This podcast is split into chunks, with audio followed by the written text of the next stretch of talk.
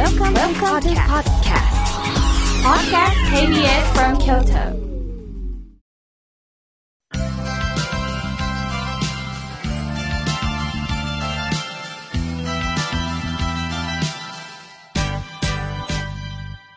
心が笑顔になるには栄養剤が必要です。あなたには心の健康の秘訣、栄養剤はありますか？このコーナーでは、心の栄養剤というキーワードをもとに、様々なジャンルの方々をゲストにお呼びし、ゲストの心の健康の秘訣を探っていきます。今週も先週に引き続き、この方にお話を伺います。JR 京都伊勢丹食品営業部洋菓子、パン、コーヒー、バイヤーの元木舞さんです。よろしくお願いいたします。よろしくお願いいたします。もうこの洋菓子、パン、コーヒー、バイヤーって聞いただけで、もうお腹が一気に空いてきました。ありがとうございます。ますさあ、先週は、はい、まあ、元木さんがね、JR 京都伊勢丹に、まあ、就職されたきっかけ、もう高校生の時にこんなところってね、感動してお友達とね、盛り上がったのが、そうですね。まさかね、はい、就職なさって、そして、洋菓子、パン、コーヒー、もうたくさんのいろんなね、美味しいものをこの京都伊勢丹に集結をして、私たちの目をね、あの、また胃袋を本当に喜ばせていただいております。さあ、そこで、はい、まあ、井村屋さんとのご縁というのが、ラメゾンジュボーさんと、アイスバー専門店の井村屋和良華堂さんを出店されてるということが、まあ、井村屋さんとの出会いになるんですよね。そうですね。いやー、そういうことも感動し、さあそこでリスナーの皆さんは、こういう元木さんが日々どんなお気持ちでお仕事をなさってるのか、はい、きっと何かここ心に栄養剤なんかがもらったりしてるのかななんて思ってる方いると思うんですが、うん。ええ、元木さんにとっての心の栄養剤って何ですか、はい。まあ、いくつかあるんですけれども、まずまあ仕事に関して言いますと、もう本当にストレートにお客様からお喜びのお声だったり、お褒めの声でしたり、まあ、例えば店頭に立っている時に、あありがとう、助かったわって言っていただける、そのお声をいただいた時というのが、仕事の面では心の栄養剤になっているかなと思っております。お客様が助かったわって言ったのは何かなさったんですか、はい、そうですね。あの、よくまあ私ども、まあ、今回ですね、あの、去年の12月にリモデルオープンいたしまして、食品フロア地下1階、地下1階が1.8倍、まあ、広がったんですね。広くなりましたもんね。はい。ね、もう広くなりましたので、その分お客様が探している商品を見つけにくいというお声も反面ございまして、はい、で、それがきっかけでですね、今年、まあ、特に春ぐらいから、あのー、我々が店頭に立ちまして、店内のご案内という看板を持ちまして、あの、迷われてるお客様がいらっしゃいましたら、すぐにお声かけさせていただきまして、その商品のあるところまでご案内をするということをさせていただいております。そこまでなさってるんですか。はい、で、それで、まあ、あの迷われてる時にご案内して、あ、こういったものがあってね、さらにそこに行くまでの間にいろいろお話して、京都では今こういう品物が流行ってるんですよとか、こういうお土産買われると喜ばれますよとか、今そのお客様がお求めの商品もご存知かもしれないんですけれども、こういうふうに食べたら美味しいんですよとか、そういうことを言いながらこうご案内をすると、あ、そういうのは初めて聞いたわ、ありがとう、みたいなお声をいただくことがありまして、まあそのお言葉聞きますと、やっぱり商品のこと勉強しておいてよかったなって本当そうですよね。はい、これはもう元木さんじゃないとできないことですよね。いい昔アルバイト時代にちょっと接客のお仕事ってね、はいしてたのもいきますね。えー、そうですね。やっぱり人と話すことというのが、はい、まあ今のあの仕事に生きているのかなというふうに思っております。はい、そうですか。はい。あとは、はい。さんは何か趣味かなんかお持ちなんですか？そうですね。もう趣味は本当に、まあ、たくさんありまして、えー、まあ、結構外にで歩いて、あの、美味しいもの食べに行ったりですとか、えー、あの、もう本当にあの、遊びに行ったりですとか、友達と、はい、あの、お茶しに行ったりですとか、えー、結構こう、動いてないと、あの、止まってしまう、まあ、動いてないとダメなタイプなので、いろいろなところに出かけていくことが、まあ、楽しみで、まあ、これも心の栄養剤の一つになってますね。そうでしょうね。はい。あとは食べてる時とかがもうやっぱり好きだっていうのは先ほどちょっと伺ったんですけども。そうですね。やっぱりチョコレートを食べたりすることが本当に好きで、それこそ、あの、中学生の時とかは、あの、部活から帰ってきたら、チョコレートをわしづかみにして食べてたんですよ。えーはい。で、それぐらい好きだったので、まあ、あの、ラメゾンジュボさんのお菓子とかも、はいまあ、よく、あの、食べさせていただいたり、差し入れとかにするんですけれども、まあ、そういった、あの、お菓子を食べている時っていうのが結構、まあ、幸せですね。あーきっともうお顔にも出てますもんね。その美味しいっていうね、表情がね。いや、いいなと思っはいて今見ております。ありがとうございます。あの、直接誰かに何かこう、嬉しい言葉をかけられたってはいいう記憶ってあります、そうですね。まあ、でも本当にあの、お客様が、あのーつどつど、本当ありがとうって言っていただいたりとかっていうことは、もう本当に嬉しい言葉ですし、もうそれが、まあ今仕事に生きてるなと思うのもありますし、あと言葉で今までで印象に残ってるなっていうのが一つありまして、えっ、と、入社、3年目の時に、まあ、あのー私どもあの、サロンデュショコラという、あのーチョコレートの祭典を毎年実施するんですけれども、その担当になって、先輩と出張に行ったんですね。はい。で、その時に、まあ、すごくいろいろ大変なことがありまして、え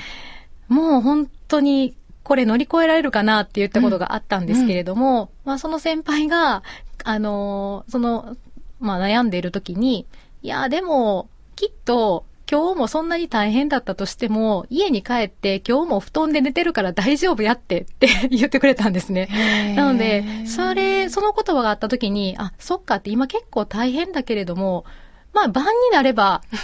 きっと布団でコロンと寝てますし、寝たらきっと忘れるな、みたいな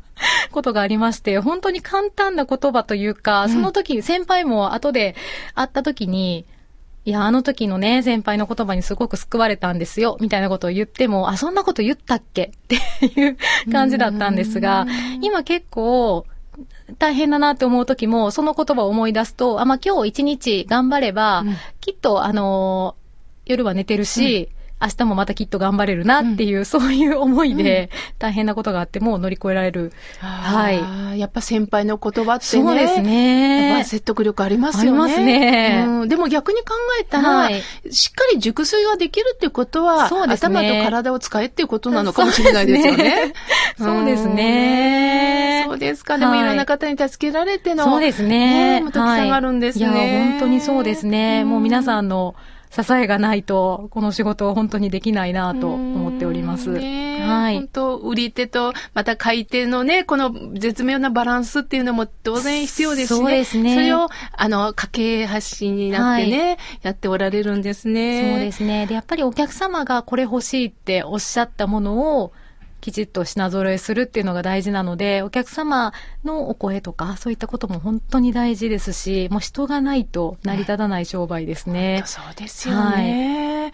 もうお菓子っていうのは、はいもう目から楽しめるし、ええやっぱり色、形、はい香り、ええそしてもちろん味わいですよえね。えもうこれはもう最高の醍醐味ですよね。そうですね。あの、私のこの番組にはね、ええ。まあ、いろんな悩みを持った方が、はい。あの、メールやおはがきをくださるんですけどね、ええ。その中でも、仕事って一体何だろう、はい。なんかこう仕事に生きがいが持てないっていう方もおられるんです。ええ。すると、リスナーの皆さんの中には、はい。なんか元木さんにこう、仕事のやりがいって何だろうって聞きたい方もいると思うんですけれども、え今のお仕事は、はい。まあ、言いにくいかもしれませんが。お好きですか？あ、すごく好きです。ええはいはっきり言いましたね。はい。え で、なんでしょうね。あの、まあ、もちろんその食に関わって、好きな食に関わっているっていう部分もありますし、本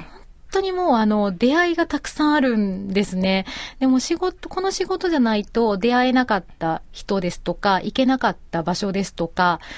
あの、食べれなかったものだとか、本当にたくさんの出会いが毎日毎日ありまして、もうそれと出会うっていうことが、もう何よりのこう、生きがいというか、やりがいというか、というふうに考えております。はい。あそうですか、はそういうことをもう本当にね、あの、喜びとして今仕事をなさっておられるんですね。本当に幸せですね。ええじゃあきっとそんな元木さんは今後の夢とか目標をお持ちなんじゃないですか、そうですね。やっぱりあの、JR 京都伊勢丹が、あの、開店して、22周年迎えて23年目なんですけれども、やはりまだまだ、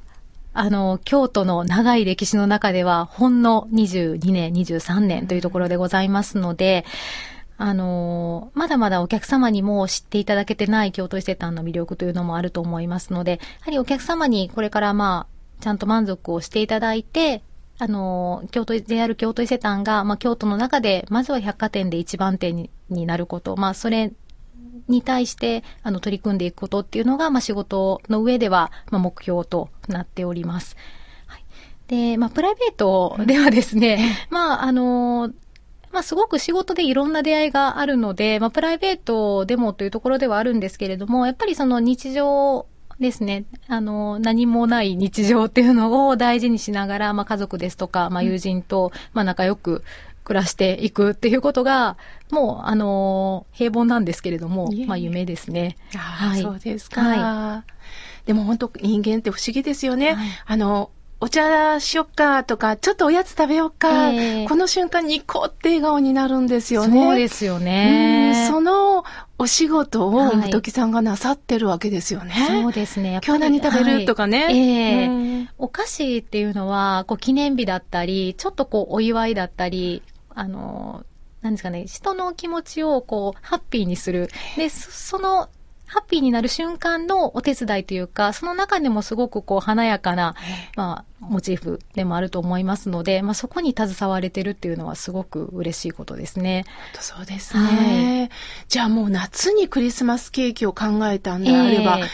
来年のバレンタインももう決まってるんですか？そうですね。もう来年のバレンタインについては、もうあの、早々に決まっておりまして、まあ、どういうお品物を、こう、お客様にご紹介しようとか、イベントはこういったことにしようとかいうのは、そうですね、決まっておりますので、ぜひ楽しみにしていただければと思います。ですね。はい。前、ね、最近はもう自分のためにチョコレートってね、買われること多いですからね。はい。もう、人にまあ差し上げるというのも一つなんですけれども、ご自分の一年間のご褒美ということで、もうお客様の中にも、そのためにも一年間頑張って貯金するっていう方もいらっしゃいますし、はい、そうなんですか。はい、ね。なので、そのご期待に応えるべく、うん、その商品を品揃えするというのが、はい、まあ私の仕事ですので、まあそういったそのお客様の声っていうのも、まあやりがいになりますね。そうですか。はい最後になりましたが、元木さん、はい、ラジオを聴きの皆さんにメッセージありましたらよろしくお願いします。えー、皆様お聞きいただきましてありがとうございました。えっ、ー、と、JR 京都伊勢丹というのが、あの、開店して23年目を迎える百貨店なんですけれども、まあ、京都にお越しになられることも、まあ、多いかと思います。でまあ、京都の玄関口でございますので、あの、私ども一人一人がおもてなしの心を持ってお迎えしたいなというふうに考えておりますので、まあ、ぜひ、あの、電車の乗り換えの間だけでも、あの、お立ち寄りいただけましたらと思いますので、あの、ご来店をお待ちしております。あの、たまに行ったら元木さんいるんですか？はい、そうですね。結構店頭でも、あの、看板を持っておりますので。じゃあ、リスナーの皆さん、声をかけてください。はい、もう、あの、聞いていただきましたら、あの、いらないよっていうぐらい喋っちゃうかもしれませんが。いや、それも楽しみですね。はい、本当私も楽しみにこれから行かせていただきます。はい、お待ちしております。ありがとうございました。ありがとうございます。心が笑顔になるゲスト、本日のゲストは、JR 京都伊勢丹食品営業部、洋菓子パンコーヒーバイヤーの元木舞さんでした。ありがとうございました。ありがとうございました。